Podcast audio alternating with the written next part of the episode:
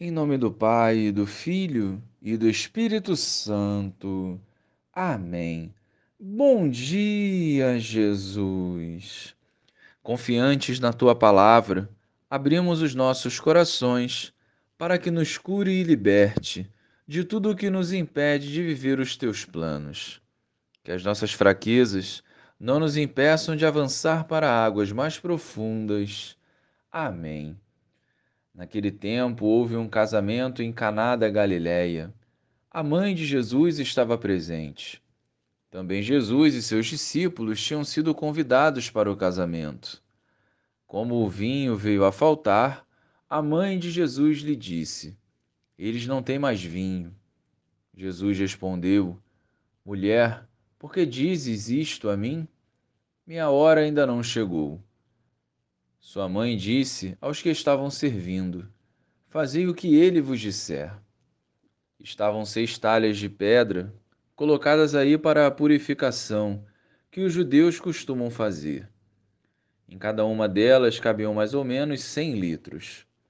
Jesus disse aos que estavam servindo: Enchei as talhas de água.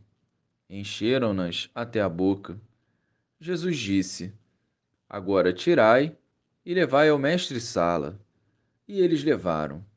O mestre-sala experimentou a água que se tinha transformado em vinho.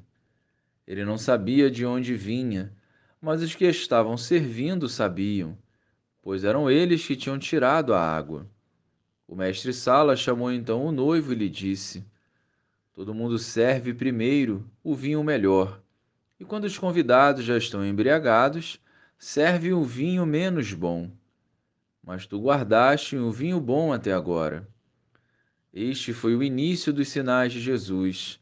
Ele o realizou em Caná da Galiléia e manifestou a sua glória, e seus discípulos creram nele. Louvado seja o nosso Senhor Jesus Cristo, para sempre seja louvado. Com muita fé e alegria, a Igreja celebra hoje o dia de Nossa Senhora Aparecida padroeira do Brasil. Por mais que tentem diminuí-la, o Evangelho nos garante que a intercessão de Maria nos leva a fazer tudo o que Jesus disser. Não devem haver dúvidas ou desconfianças da nossa parte, mas sim fé. Onde a mãe de Jesus está, ali o Espírito Santo agirá. Com ousadia, rezemos a nossa mãe. Ó Maria Santíssima, pelos méritos de nosso Senhor Jesus Cristo, queremos pedir por nossa conversão diária e pelo Brasil.